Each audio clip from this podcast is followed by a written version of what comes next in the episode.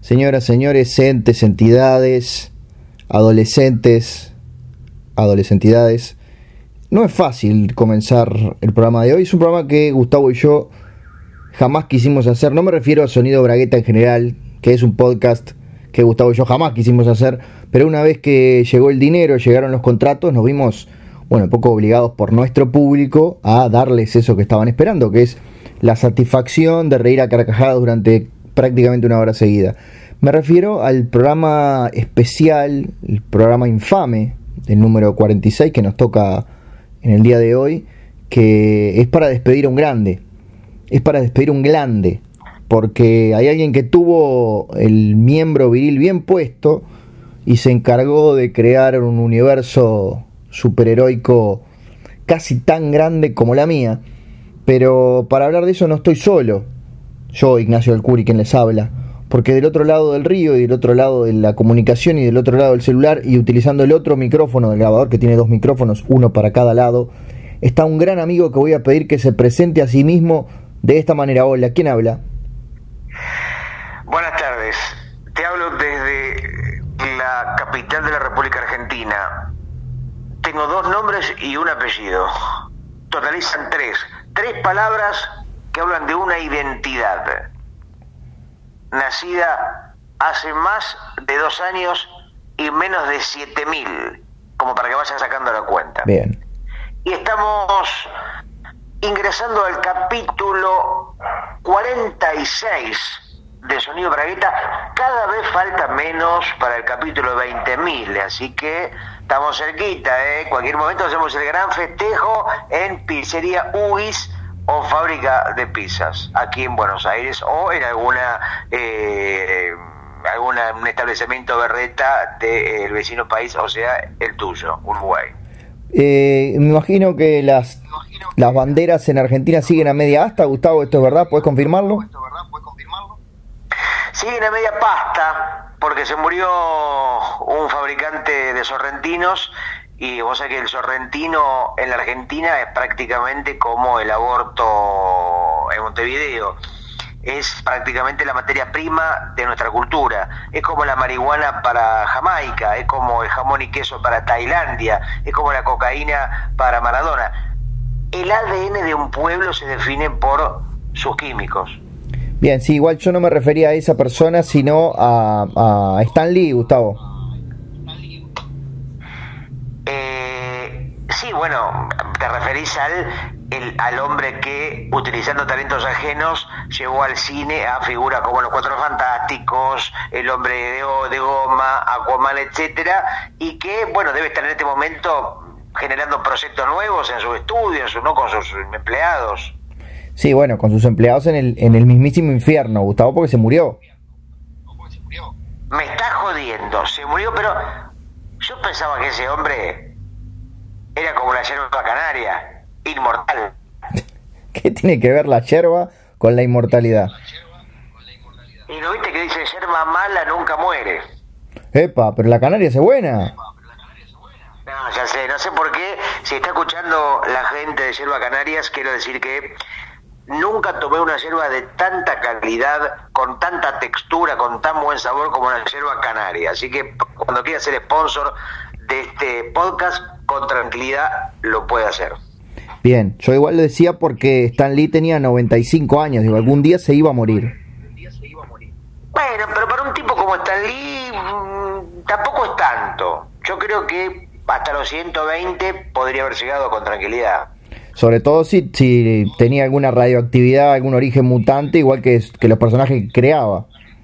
Bueno, viste que muchos actores, muchas figuras se hacen pasar por el personaje que tienen que interpretar para vivirlo en carne propia. Por ejemplo, cuando Robert De Niro interpretó a cura, al, cura violador en Tupito me llama la mañana, tuvo que abusar de algunos chicos para sentir un poco lo que tenía que, que vivir el personaje cuando hizo de toro salvaje también tuvo que cagar a trompadas a varias personas para saber lo que es pegarle a la gente probablemente Stan Lee haya tenido que recibir algún superpoder. O Al Pacino cuando hizo de ciego en aquella película Perfume de Mujer, no sé si la recordás. Claro, totalmente. Decir, más que recuerdo a la película, recuerdo su olor, porque en Argentina esa película se estrenó en un sistema que la película olía.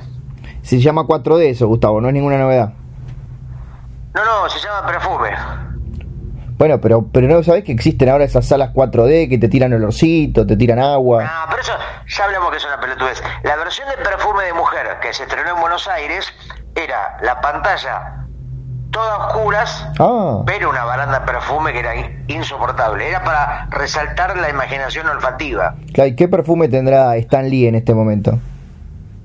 Y perfume, supongo. Claro, pero ¿a qué, ¿a qué huelen los muertos? Yo no tengo idea, capaz que vos sabías. Los muertos huelen a gusano, a gusano de seda, Claro. a un gusano fino, un gusano con la bata de Sandro, con la bata de Hugh Hefner. Con la bata de Stan Lee que apareció, era, era un tipo, era un playboy en su momento. Ah, también, y eran, tenían mm, amistades así con la, los dandies de Nueva York. Yo estoy seguro, imagínate, era el tipo que había creado a Spider-Man, a, a los X-Men, a eh, Iron Man, a Thor, a un montón. ¿Se sabe de qué murió? Sí, de viejo. Ah, bueno, pero de viejo, no es que uno muere de viejo, muere, no sé por qué, lo pisó un auto de viejo, se cayó por la escalera de viejo, eh, tuvo un, un cáncer de, de colon De viejo. etcétera. Bueno, da, pero y cuando dicen, viste cuando dicen murió de causas naturales. Ah, mira, ¿y la muerte te avisa o te agarra traicioneramente por la espalda? Yo creo que a estos viejitos los agarra durmiendo y es como que el famoso, yo sigo repitiendo dichos de, de, de señoras mayores, pasó de un sueño al otro. Vino la muerte y le dijo, no te acuerdes, o mejor dicho, no te olvides que toda vida conlleva una gran responsabilidad.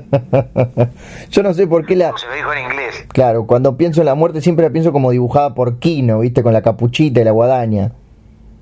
Yo creo que a la muerte la caracterizaron gráficamente de una manera injusta. Siempre una, una, una, un esqueleto con una guadaña, con una especie de túnica negra. Capaz que la muerte tiene la cara de, no sé, de Cameron Díaz. Puede ser. Tiene el cuerpo de el cuerpo de Lau Ferriño y tiene es dorada y tiene brillantina y canta temas de Ignacio Copani y Ahora, ahora que nombré a Joaquín Salvador Lavado, es el que tiene el próximo número, ¿no? Hablando de lavado, en este momento me estoy tomando un mate y la palabra lavado le viene a la perfección, porque lo apuré, porque digo, bueno, ahora me llama Nacho para grabar el podcast y necesito tomar un poco de ADN argentino, esta yerba, ¿no? Que creo que es Andresito, en homenaje a Andrés Acorsi. Eh, la yerba y aparte hablando de historietas, ¿no? Por supuesto. Chiste, chiste para tres personas, pero bueno. Que son más- son los que no se escuchan. Sí. Efectivamente. Podríamos hacer chistes para nuestros oyentes, que solamente los entiendan ellos, ¿no? Claro, un chiste con sobre un sobre el último dibujo de Joaquín Aldeguer, por ejemplo. Bueno, podríamos hacer una especie de eh, listado de oyentes, oyentes premium, y hacer chistes para cada persona. Tener una especie de mm, perfil, ¿no? De las características que le gusta, que le gusta chupar, que le gusta comer. Claro, igual con la cantidad de gente que nos escucha, son todos premium. Bueno, pero de acuerdo, porque si vos tenés un oyente, digamos, si vos tenés 30.000 oyentes, vos tenés 500 premium. Nosotros Sí. tenemos 250 oyentes, podemos tener 20, pero un 10% del total. Eh, está bien, no, no son pocos, está bien, tenés razón. Incluso podríamos hacer una especie de pullman o de eh, butacas, así como una especie de, de, de, de, de- de- de palco para que escuchen sonido bragueta desde un lugar así distin- distinguido. Sí, o, o bueno, o va uno de nosotros y, y se- lo acaricia mientras está escuchando el podcast. Y pero si escucha, por ejemplo, Joaquín Aldeguer, que está escuchando en España, ¿cómo hacemos para acariciar a una persona que vive en otro país? Y bueno, viajamos hasta ahí, Gustavo. Bueno, pero, mm, o una caricia metafórica podría ser, por ejemplo. Bueno, está bien, perdón por querer acariciar a la gente. No, o una caricia, como se describe en un partido de fútbol, una, un relato de caricia. ¿Eh? Claro, decir, se acerca la mano, se posa la Ah. nuca. El dedo índice arranca como queriendo colonizar la zona. Avanza la uña, arranca un granito, salta el pus de Joaquín Aleguer en su espalda completamente dolorida por años de dibujo y una luz lamentable. Me gusta, o sea que no, no había pensado el, el relato de una caricia, pero sos bueno para eso. Se podría relatar cualquier cosa, más que, o sea, uno liga el relato al fútbol, pero podría relatarnos un parto, una muerte. La muerte de Stan Lee, por ejemplo.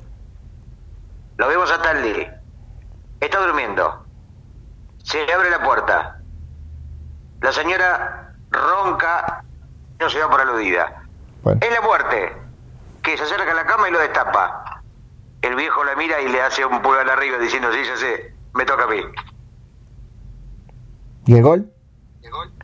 No, no hay gol, es la muerte, no hay gol. Bueno, pero no hay un momento en el que en el que gritás así como por por la hazaña conseguida. No, no, no, lasaña, te dije que acá la pasta Ah. más importante es el sorrentino, no lasaña. Ay, yo, yo me meto solito en esos bretes. Lasaña es el, la pasta favorita del gato Garfield. Es verdad. ¿Y el día que odiaba cuál era? Te estoy escuchando muy para el culo, Nacho. Muy para el culo de Stalí, para el culo muerto. Bueno, El culo con gusano. No sé si hay una especie de temblequeo, si esto va a salir como el reverendo ojete. yo te estoy escuchando perfecto. ¿Vos me escuchás bien? Te escucho como una especie de ondulación, como si hablara... Una cosa así te escucho. Bien. Yo, bueno, eh, estoy haciendo lo posible para que me escuches. Estoy hablando lentamente. Y nada, este, no sé, este, en realidad estoy, sigo golpeado por lo de Stan. Entonces puede ser que se me corte la voz, pero de, de la, de la emoción desgarradora. A mí lo que me gusta es, por lo menos, eh, queda un continuador. Viste que para cada leyenda, para cada obra, para cada persona que muere, siempre, en muchos casos, deja un continuador. Un heredero. Y tenemos, tenemos a su, a su, a su nietito. Ay, temo preguntar, Gustavo. Tenemos a su nietito. ¿Quién es el nietito de Stan Lee? Un, un nietito muy dulce y gomoso. ¿De qué estás Un hablando? nietito, mu- un nietito muy dulce y gomoso. Repito, para que me preguntes. ¿Quién es el, el, el nietito dulce y gomoso de Stan Lee? Stani.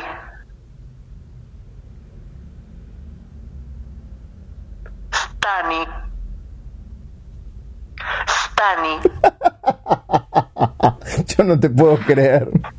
¿Entendés? Stan era el viejo y Stani era el nietito. ¿Sabes quién está? Dulce y gomoso. ¿Sabes qué, quién estaba muy triste y ya no podía seguir siendo secretaria de, de un programa de concursos? Ay, ¿quién? La señorita Lee. ¡Ay! ¡Oh, oh, oh! Y venía Héctor Herrera, que en cualquier momento lo va a acompañar a, a Stan, y le decía, a los pepés de la señorita Lee. Qué viejos que somos. Y bueno, pero es una leyenda. Justamente creo que cumplió 80 años hace un par de meses o semanas. ¿La querido señorita Lee? Titor, no, el Ah. Titor Larrea. La señorita Lee eh, debe tener, no sé, unos 50, porque era muy joven en la década del 80, cuando era secretaria de Seis para Triunfar. Sí, señor. Ahora, viste, hablando de muertes, viste que muchos organizan, tanto en Facebook como en, en listas de correo, organizan pencas acerca de qué famosos se van a morir. ¿Organizan pencas? Claro, o sea, cuando arranca el año, por No ejemplo... sé. ¿Qué? No sé qué es una penca. Ah, perdón, perdón. Una penca es, es un, una- un pescado de río. Bueno, perdón, vamos de nuevo, me olvido de que, de que sos marplatense. Mm. Organizan como una Sí. especie de, no sé, como concurso, como una rifa, Ah. en donde las personas dan una lista, por ejemplo, de cinco famosos que creen que se van a morir el año que viene. ¿Te digo los míos? Bueno, pará, y te digo otra cosa más, Sí. que te dan más puntos cuanto más joven es el famoso, obviamente. Yo, para mí, los cinco que se van a morir es. Sí, Primero, eh, Adrián Suar, sí. el 13 de abril de 2020. Bueno, decide 2019, no diga 2020. Me voy a morir yo antes. Después se va a morir eh, eh, George Harrison el 3 de abril del 69. Bueno, sí, está bien. Y se va a morir Catherine Deneuve el 20 de abril de 2021. Epa. Porque le cae un meteorito en la cara. en la cara. Un meteorito muy chiquitito, de un centímetro, pero a toda velocidad. Imagínate, venía desde Marte la velocidad que agarra. No, no, no hace mierda. ¡Pa! Justo le queda en un ojo. Y la, atraviesa, la atraviesa el cerebro, como una bala del espacio. Es mucho más lindo morirse igual que Stan Lee, dormidito. Sí. ¿Y el mundo de la historieta está de luto? ¿O está del, del ex luto? Uh, uy, uy, uy, uy. Vamos bien, ¿eh? Y no van, no van ni 16 minutos y estamos dejándolo todo en la cancha. Porque Nacho Lex Luthor era uno de los principales personajes de DC Comics, que es la competencia de Marvel. Muy bien. Es como Boca River, Chevrolet y el otro auto, ¿entendés? Son siempre hay como una especie de rivalidad y en la historieta no es para menos. Me, me gusta que estés tan informado. Que están informados. Uy, bueno. Eh, ¿Vos decís que hay una grieta también en el mundo del cómic? Sí, sí, porque están enfrentados. Es casi como una especie de cuestión política. Está la gente de DC Comics, recordemos que tiene sus emblemas, son la Mujer Maravilla y Batman. y es gente que tiene un sentido de la vida más sombría, más gótica, más seria.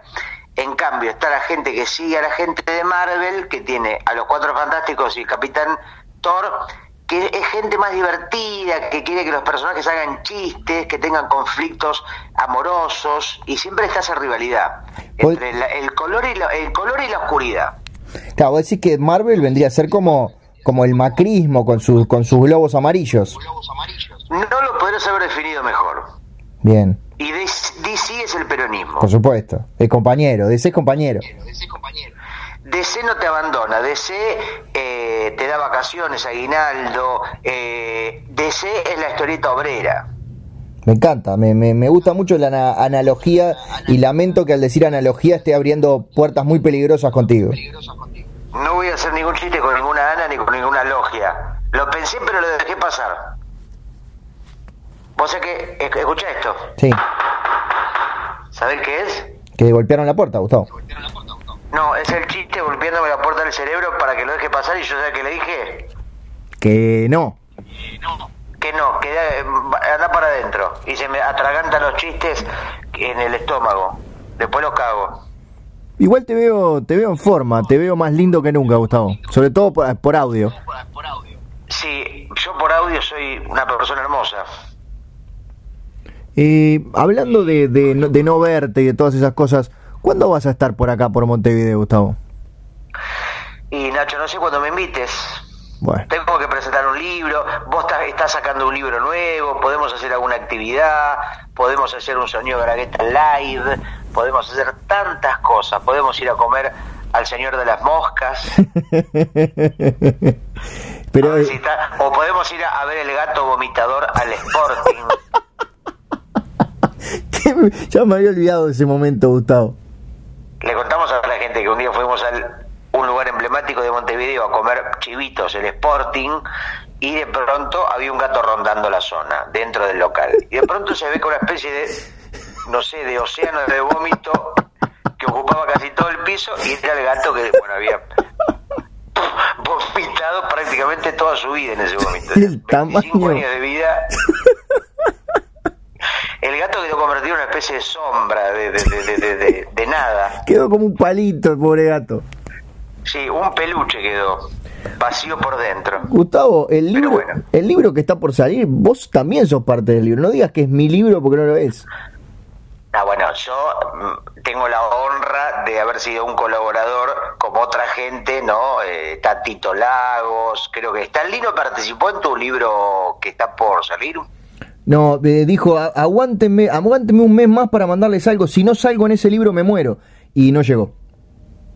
Y vos tenés anécdotas, porque viste que ahora parece que, no sé, lo mencionamos a Andrés Acorsi, que a los cuatro años se fue gateando hasta DC Comics y golpeó la puerta, le abrió Stan Lee, le dijo, pelotudo acá, eh, tenés que ir a Marvel, yo acá no trabajo, lo recibió, le dio la teta Stan Lee a Andrés Acorsi, porque imagínate, Andrés a los cuatro años tomaba la teta todavía, iba gateando, se fue hasta Estados Unidos gateando y Stan Lee le dio leche de su propia estirpe, eh, Quique Alcatera, muchas anécdotas de gente que de niño llamó directamente por teléfono, se presentó y Stan Lee de muy buena manera los acarició, los hizo pasar a su casa. ¿Vos tenés alguna anécdota de ese tipo? A mí Stan Lee nunca me llamó y es una de las principales razones por las cuales no me cae bien ese, no me caía bien ese sujeto. Nunca supo que yo existía. Pero vos te hiciste, porque imagínate que un tipo como Stan Lee tuvo no puede contestar todos los requerimientos. Un tipo muy popular. No, igual yo ni siquiera lo llamé ni le escribí. Estaba esperando que él se dignara a llamarme a mí. Y eso es lo malo de, la, de uno cuando espera.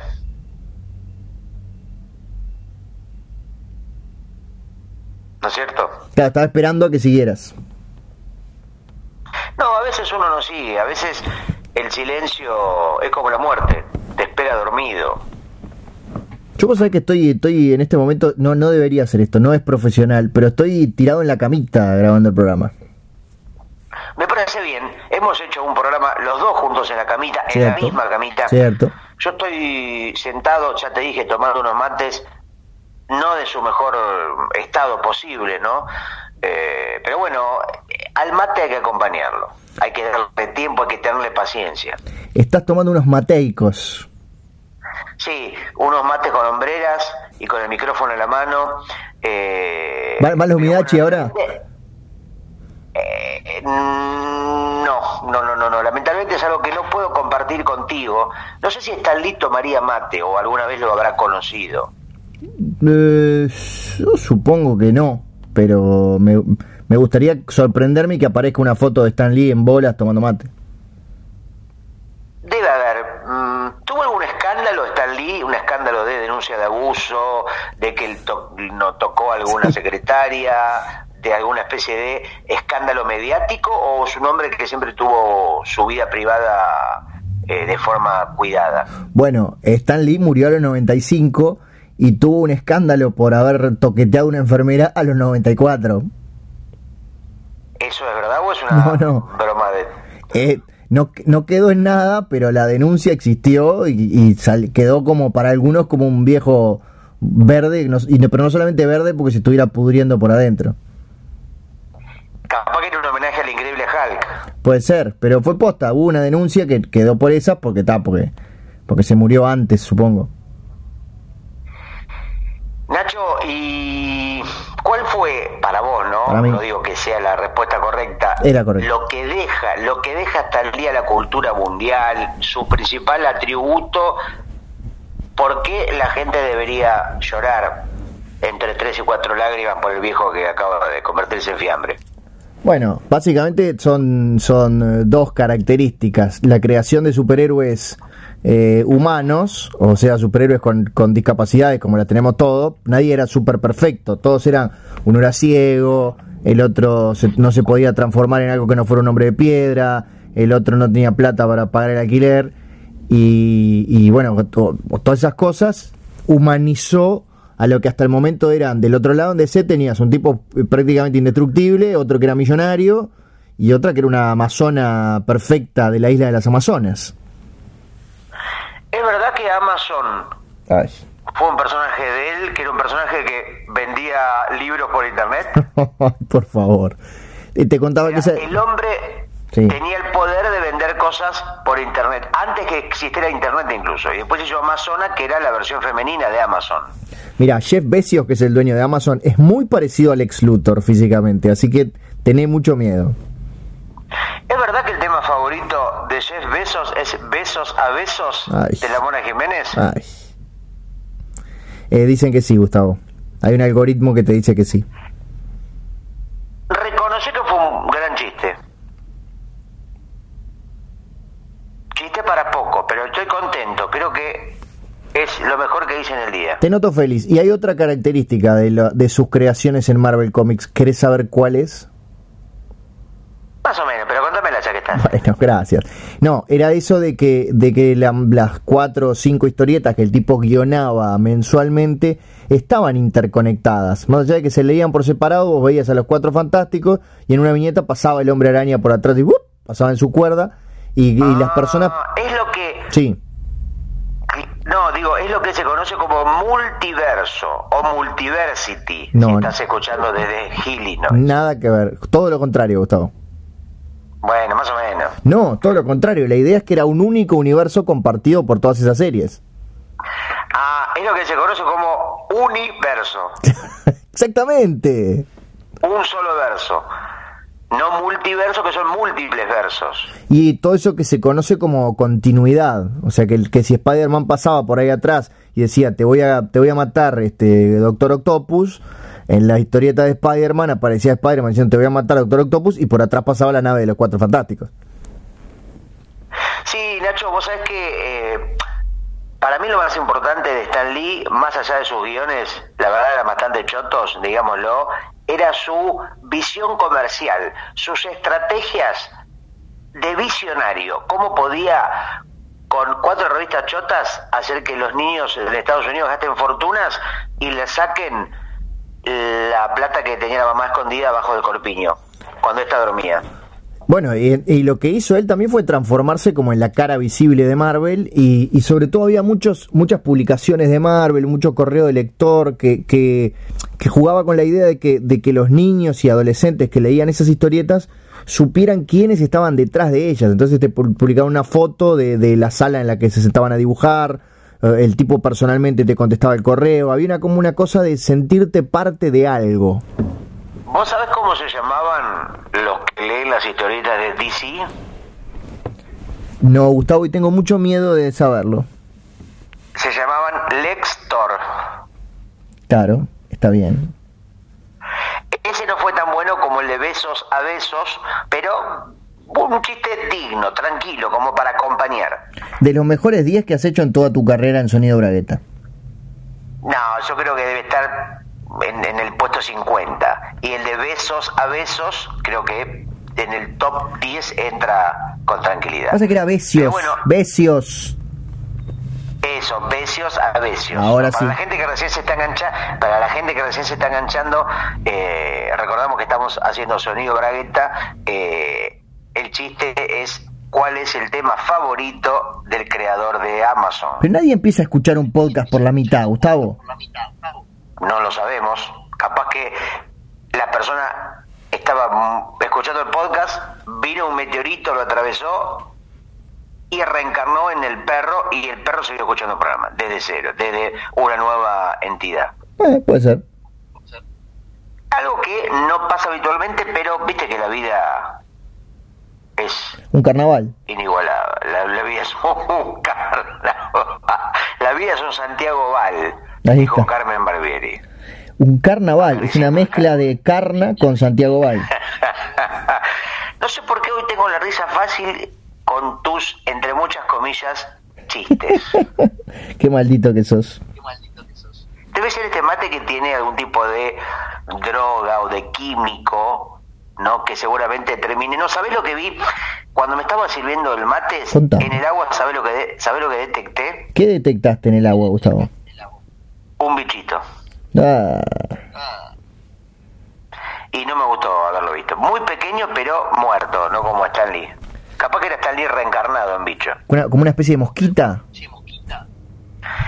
Como una mosquita muerta, justamente. Como la imagen, ¿viste? Esta es una mosquita muerta. Bueno, la acabo de ver en mi propio mate. Ah, ¿Y te lo tomaste igual? La pude retirar. La pude retirar con la ayuda de un lápiz. ¿Metiste un lápiz en el agua? Bueno, para ayudarme, prefiero meter un lápiz y no comerme un bicho. No, está bien. Ninguno de los dos es muy recomendable igual. Puede ser una obra de Gerardo Sofovich. Prefiero meter el lápiz que no comerme un bicho. En Carlos Paz. Bueno, Entradas en venta. también, también se, ya hablamos de que se murió. Hablamos la- el programa pasado de que se murió. Es verdad, es que la muerte es algo que no para, ¿eh? Qué frase filosófica que sería para imprimir cuadritos y para enseñarlo en las escuelas. La muerte es algo que no para. Sí, porque siempre dicen que el tiempo no para. ¿La muerte qué? La muerte está, en este momento, ¿sabes cómo está laburando? Es lo único que no, no, está desempleado en Argentina. La muerte tiene más trabajo que nunca. Es verdad. Es una profesión con, con bastante proyección, con futuro. Bueno, salvo después del momento que se mueran todos, hasta el último, pero, pero hay, hay laburo para la muerte. Debe haber una carrera, ¿no? Para la gente que, por ejemplo, que quiere ser muerte. Como el personaje de Neil Gaiman, ¿viste que tuvo un personaje llamado Muerte? Como no, la hermana de, Sandman. Bueno, y por ejemplo, capaz que ella tenía el título habilitante, no, porque no cualquiera muere, es muy difícil ser muerte. Licenciado en muertología. Por ejemplo, y vos tenés, tenés por ejemplo para matar cinco personas por año. Vos las tocas en la cabeza, tenés que esperar tres minutos y la persona muere tenés que elegir bien porque es muy tenés mucha responsabilidad. Con un gran poder viene una gran responsabilidad. Lo dijo Stan Lee antes de morir, por supuesto. Exacto. Bueno, hay, hay, hay muchas ficciones que juegan con eso, empezando por Death Note, el manga y anime. Sí, yo vi el anime en YouTube. Creo que son como 38 capítulos. Sí, señor. ¿Te gustó? Se hace, un poco, se hace un poco largo, pero me pareció excelente. Sobre todo la segunda mitad. La primera mitad está mucho mejor. Me gustó que uno de los chicos esté descalzo todo el capítulo, toda la serie. Bueno, para que me voy a sacar las medias para hacerte un gusto.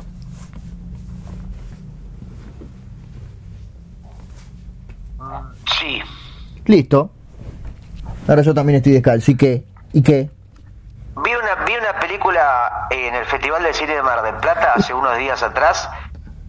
Estuviste en el Festival de Cine de Mar del Plata, Gustavo. ¿Cómo estuvo la edición 2018?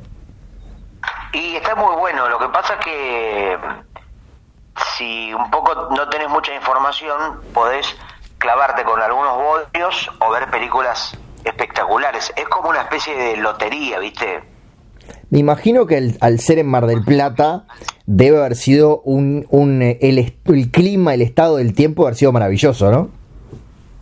Hubo de todo. Yo tuve una semana que hubo 14 climas pero por día. Incluso cambiaba de cuadra a cuadra. Era como si fuera un globo terráqueo que ibas pasando. Una cuadra, nevada mortal. La otra cuadra, ceniza volcánica. La otra cuadra, 40 grados de calor. Te ibas sacando campera, te sacabas los pantalones, te ponías una malla, te ponías un paraguas. Pero es así, es un clima que se ha vuelto loco. Y ahora te voy a preguntar a vos, Gustavo, eh, que es, en este momento sos un igual, pero en un futuro vas a ser un inferior, y ahora te voy a contar por qué. ¿Qué ¿Cuál es la sorpresa o la gran... Qué mal, te... Sí. La gran te escucho, Nacho. Eh, sí, espero que esto esté saliendo bien al aire. Al aire está grabando de manera correcta. Está grabando perfecto, Gustavo. Yo no, no te escucho cortado. Quería saber cuál es tu gran recomendación o sorpresa del festival. Bueno, yo te voy a recomendar una película que seguramente se va a estrenar o se va a conseguir, protagonizada por Nicolas Cage. Sí. Es una película de este año 2018 y se llama Mandy. Ajá. El director se llama Panos Cosmatos, que si no me equivoco es griego. Panos Cosmatos. Sin, sin eh, spoilear la película para tu gran público, eh, ¿qué podés contarnos que nos enganche y que nos dé ganas de ver Mandy? Mira, básicamente la película está ambientada en la década de los ochentas. Ajá. Nicolas Cage es un, es un leñador un hombre así fornido, barbudo, como el típico leñador, vive en un bosque frondoso con su esposa, que es una especie de eh, amante de la ciencia ficción esotérica, lee libros de ciencia ficción y eh, hace dibujos de, cosas fantásticas y tiene una cabellera larga, parece una criatura media como de, de, cuento fantástico.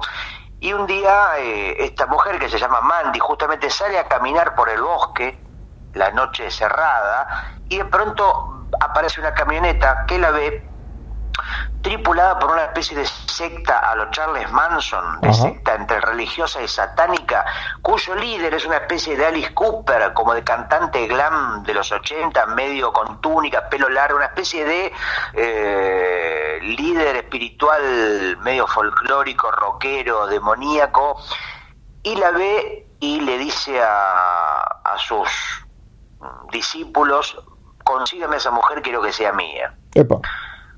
Entonces la raptan a la, a la mujer, lo raptan también a Nicolas Cage, a la mujer le hacen algo espantoso, que no quiero decir qué es, y a Nicolas Cage también. Bueno, eso, después de ahí, la película empieza con una cosa climática muy atmosférica, densa, muy oscura, y de pronto la película se vuelve completamente eh, animal, violenta, gore, satánica, con un Nicolas Cage que nunca, con, en un registro nuevo, te diría Epa.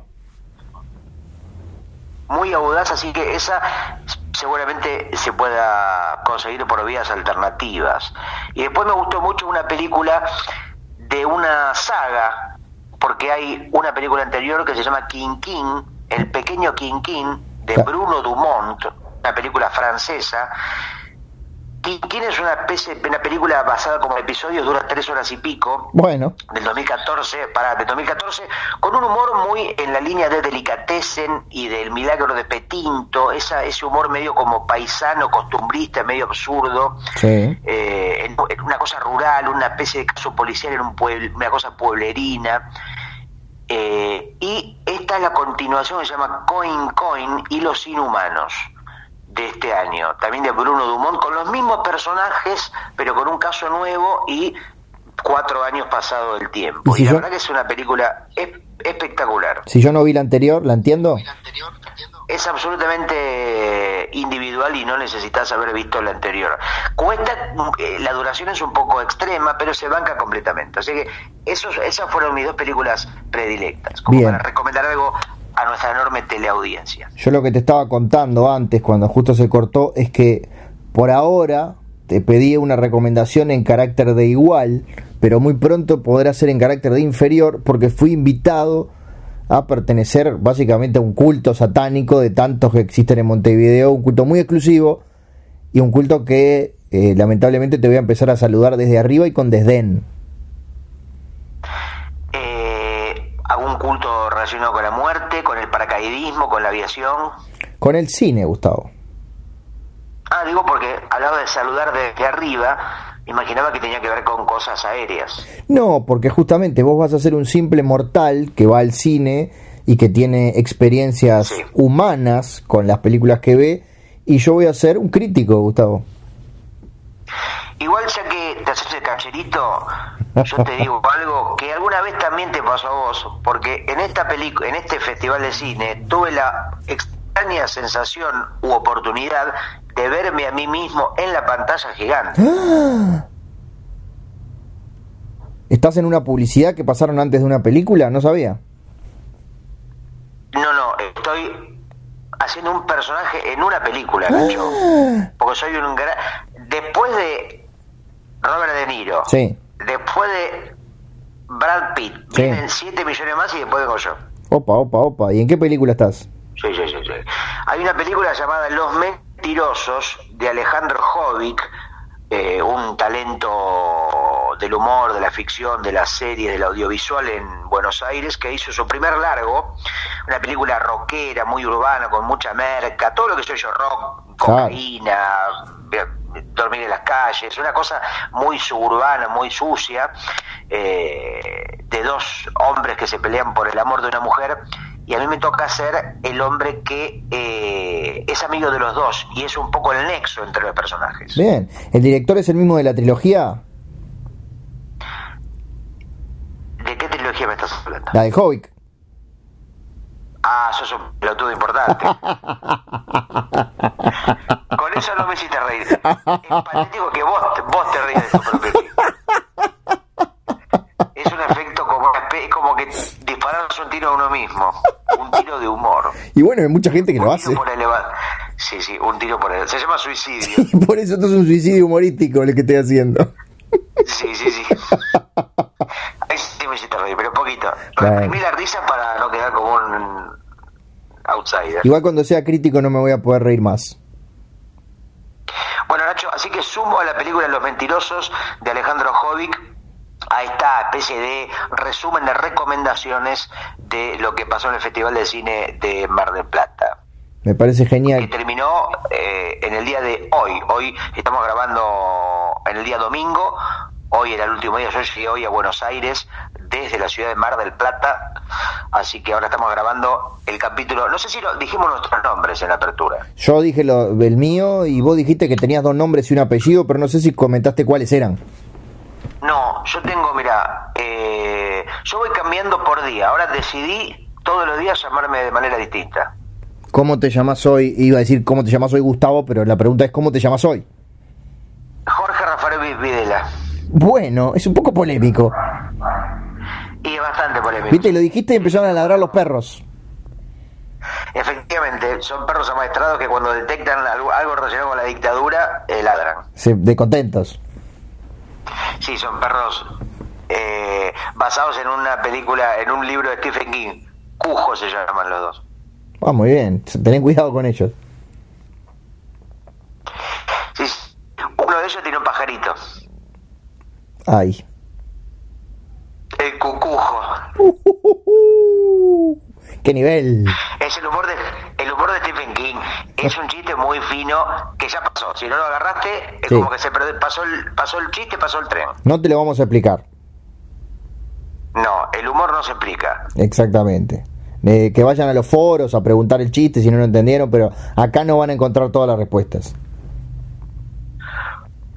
Eso es lo que usan los gangosos para cuidarse. No, no, no, no, no. lo dejamos pasar, lo dejamos pasar. Que la gente, nuestro público, me parece que es gente muy despabilada, que no hay que andar con negrita. Yo, no- yo me río y, y en realidad se murió Stan Lee y tendría que estar triste, pero me hace reír, Gustavo. Vos sabés que las negritas fueron las tipografías más discriminadas en el Mississippi. Ay, por favor. ¿Y sabés cuáles son las letras que estaban siempre ausentes? No. Las subordinadas.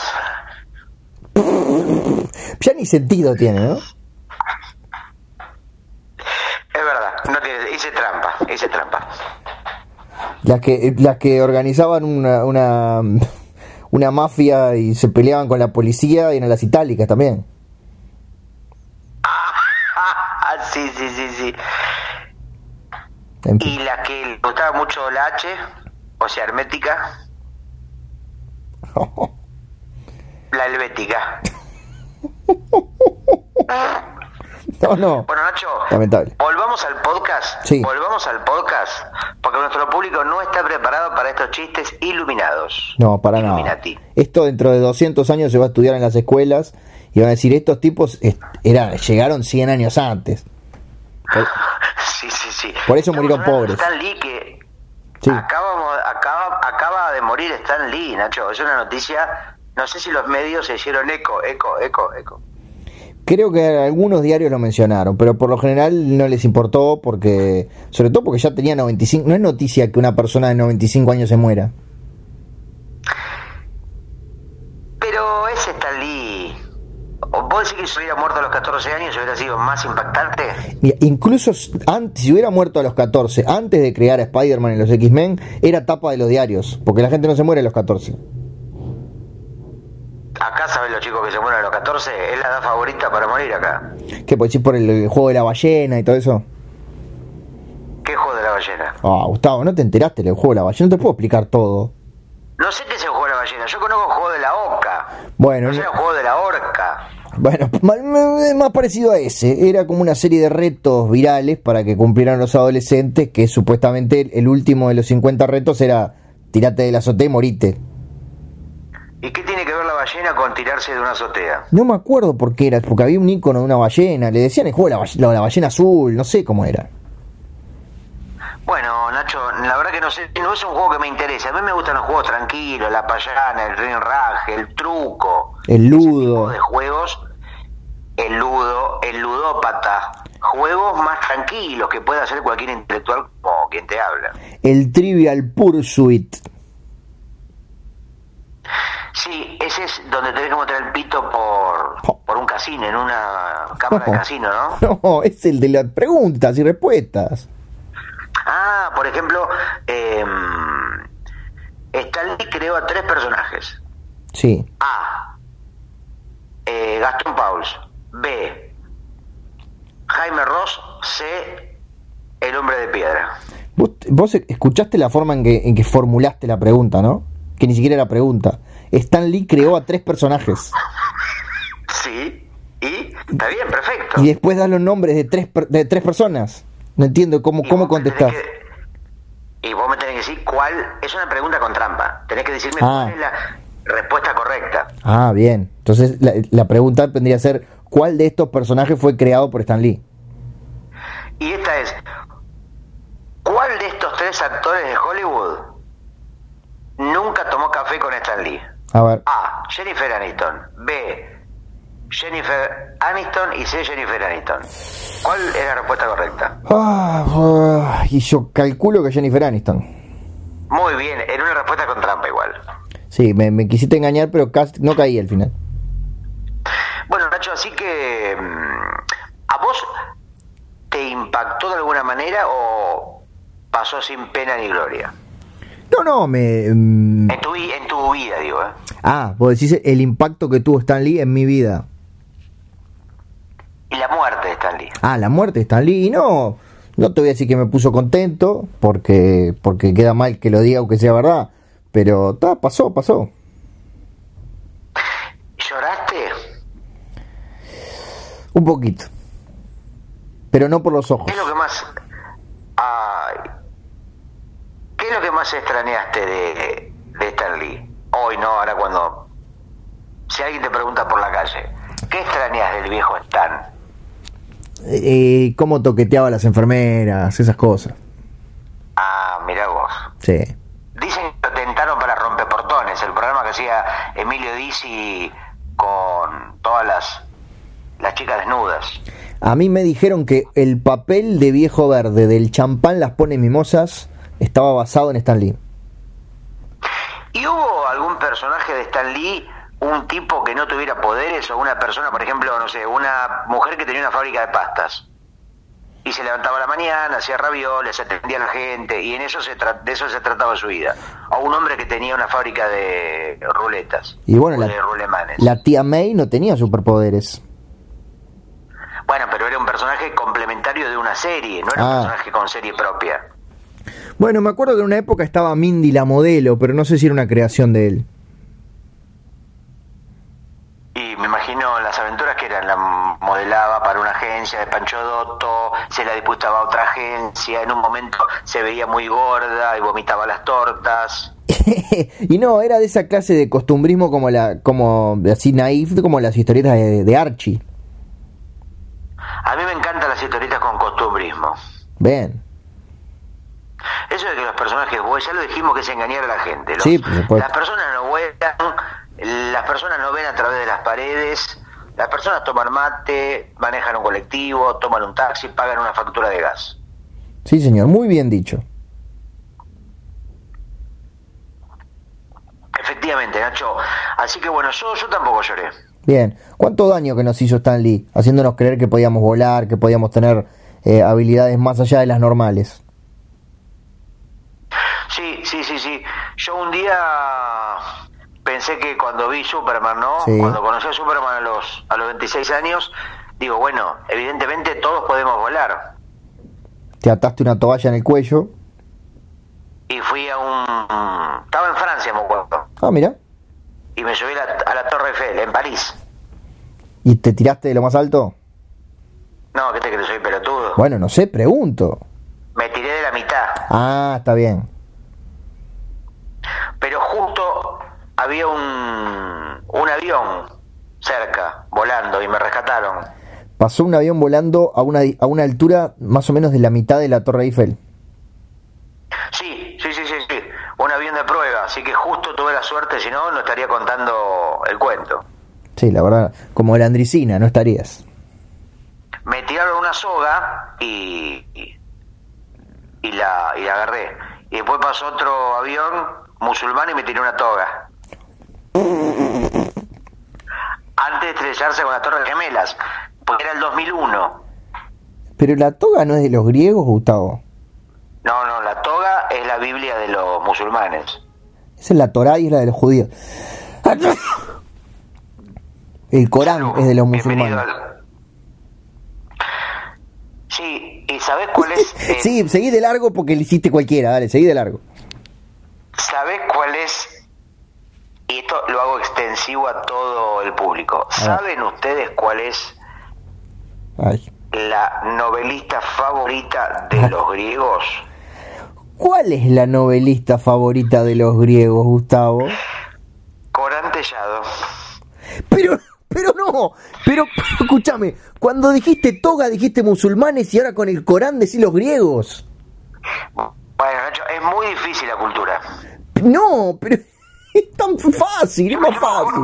Me llamo, me llamo Videla, no me llamo Wikipedia. Tenés razón, te- cuando te cambies el nombre mañana... Me te- llamo, Ah, me llamo Jorge Rafael, no me llamo eh, Alianza Francesa. está bien, está bien. No me llamo eh, Stanford, eh, Universidad de Berkeley.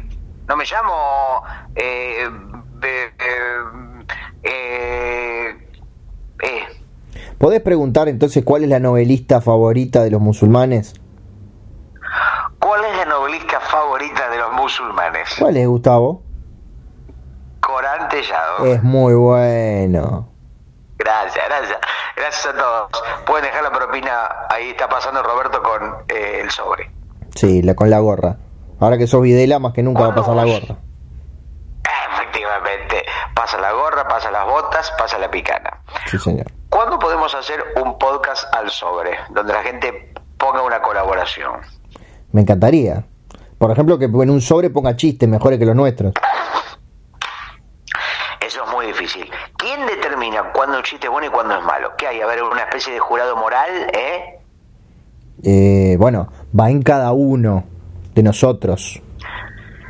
Bueno, justamente, eso es, eso es lo bueno y lo malo a la vez, ¿no? Porque, viste que hay muchos mensajes, por ejemplo, vos subís un chiste, ¿no? A una red social. Sí. Y hay un comentario que te dice, esta pelotudez te parece gracioso, ¿por qué no te dedicas a otra cosa? ¿Por qué no te pones una fábrica de pastas?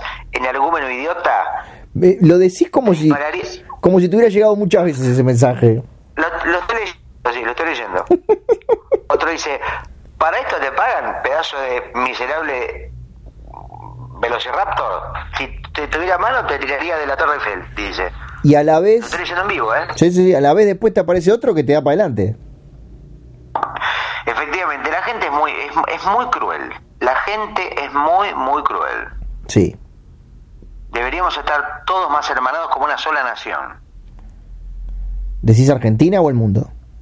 El mundo, el mundo. Basta de religiones, basta de monedas, basta de culturas, basta de gobiernos. Ahora que decís, Todos desnudos, Bueno. desnudos y agarrados de, de las manos. ahora que decís monedas, Gustavo, vos sabés que en, en Netflix me enteré de casualidad que agregaron la segunda temporada de la clásica serie de los 80 Pato Aventuras. Ah, mira, ductales. Exactamente. Y hay un capítulo muy genial, muy genial, acerca de un reino misterioso que no conocía el dinero, que era el reino de Trulalá. Trulalá García Ferrer, de Antioji, de, de Digitus. Ahí está. ¿Y qué pasaba? Pasaba en un avión, pasaban los Rico MacPato y todo eso, y creo que era el, el contador, Fenton Quaxel, eh, abría una, una botella de refresco y, y tiraba o se le caía la, la tapita de la botella, Ajá. que en el doblaje la, la conocían como corcholata. Mira, parece un producto uruguayo. Sí. Y esa corcholata caía en el reino de Trulalá y mientras, mientras nuestros héroes trataban de resolver su misterio, se daba una subtrama maravillosa en la que empezaba, la descubrían y era un objeto valioso porque había una sola, entonces empezaban a tomarla como si fuera dinero y para, y para que no se pelearan por esa corcholata, eh, Rico MacPato hizo llevaban más corcholatas, más tapitas y terminaban creando un sistema capitalista y era muy genial cómo terminaban arruinándolo todo. Guion de Carlos Marx. No, no, no, es, es genial. Y está, creo que está disponible en Netflix. Así que todos los que nos están escuchando en este momento, ni bien termine el podcast, pueden ir a ver el capítulo del Reino de Trulalá con la corcholata. De Pato Aventuras. Exactamente, en Netflix. Pero Nacho, vos decís que una ciudad dentro de un producto de Disney se llamaba Trulalá. ¿Era un guiño a Egitus o es casualidad? Me parece que en inglés era Tralala y capaz que me estoy confundiendo por García Ferré, pero yo mi memoria me decía Trulala, no sé, después la voy a ver, capaz que era Tralala, Yo pero igual era por que- Yo estoy casi seguro que Trulala lo podés googlear o algo si es que tu memoria es tan lamentable como la mía. Trulala creo que era el lugar donde vivía Hijitus con Anteojito o con el Con comisionado Anteojitos. y toda la gente de, de- de- de esa historieta. Y después Trulala, si no me equivoco, es una banda de cuarteto de Córdoba o de cumbia. Sí. Trulala. Y después está True Detective también la serie. True Detective es un homenaje a, a Super Hijitus, evidentemente. Eh, un poco más seria, ¿no? O sea, no, no es tan buena como la... Salió un libro ahora, Nacho, de esos libros que recopilan las historietas originales, Sí. como hubo, hicieron uno hace un par de años con Patrusú. Con Pipillo. Claro, salió un libro que están las, las historietas originales eh, limpiadas, están como un poco retocadas para que tengan mejor aspecto y parece que tienen los capítulos originales de Hijito, pero son libros medios caritos, pero tienen un gran valor. Este, Caritus era un personaje, claro, un personaje inédito de Stan Lee cuando trabajó para García Ferré. Cómo todo cierra, cómo la vida es un círculo, el, el cir- Circle of Life, como hacía el Rey León. Mira, hablando de Pato Venturas, la vida es una moneda, como dijo Juan Carlos Baglietto. Gustavo. La vida es una moneda, quien la rebusca la tiene, y ojo que hablo de moneda, sino de viejos billetes, decía. O. Gustavo, Gustavo, Gustavo. ¿Qué tenés para decirme? Así como quien no quiere la cosa. Estamos llegando al ¿Vos me final querés decir que... del ¿Vos me podcast. querés decir que... Yo, vos sabés que milagrosamente, Sí. mientras vos me decís esto, el mate que venía muy lavado y con el agua casi tibia, de pronto adquirió una especie de nueva vida y ahora está con una nueva temperatura, como si una especie de rayo de luz o de vida lo haya empapado. Es un milagro. Yo creo que es un milagro, medio milagro de P tinto, el milagro de P mate, Sí, algo así, porque tinto no es por el vino, por supuesto. obviamente. Bueno, ¿te querés despedir de la gente, Gustavo? Oh, En la película, Sí. pará, pará, en la película de Petinto no hay referencia, no, no se llamaban tinto por el por el porque hacían vino, eran zapateros, ¿no? O esa era Coco. eh, no me acuerdo del milagro de Petinto, sé que me la inflaron tanto que no me gustó cuando la vi. No, es una maravilla, Nacho, No. por favor. ¿Y sabés quién se llamaba Tinto? Tinto Brass. Claro, el creador de Calígula, la primera película porno con, griegos. Con los del Corán. ¿Eran animales? No sé, Gustavo, no, no la vi. Eran a- anima- an- animales griegos, ¿no viste que en un momento cuando se coge el chancho de la jirafa tenían ojotas y túnica? No, Eran sos, chanchos griegos. no sos tan ordinario por lo general cuando hablaste. Salió, te salió el arrabal. Pero escúchame, en cuando los animales, ah, mira, cuando los humanos cogen se llama follar. Cuando cogen los animales se llama coger. Es verdad, tenés razón. O sea, o vos, que- o- o vos decís, ¿cuándo viste que en el Animal Planet digan, observamos cómo el chancho hace el amor con la cebra? No. No, dicen, vemos cómo el chancho está cogiendo con la manada entera. Tenés razón. Atravesando, los, atravesando la sabana africana, las comunidades de cervatillos se toman el semen de los sapos que depositan en cada verano el estiércol que les sale del ano, el ano que se dilata para la nueva costumbre que consiste en escuchar el podcast Sonido Bragueta, que habla del olor de la muerte de Stan Lee, el creador de Los Cuatro Fantásticos y Iron Man. Gustavo, despedite de la gente, por favor. Solamente dos palabras. Jorge Rafael. Solamente una palabra. Solamente una palabra. Excelsior.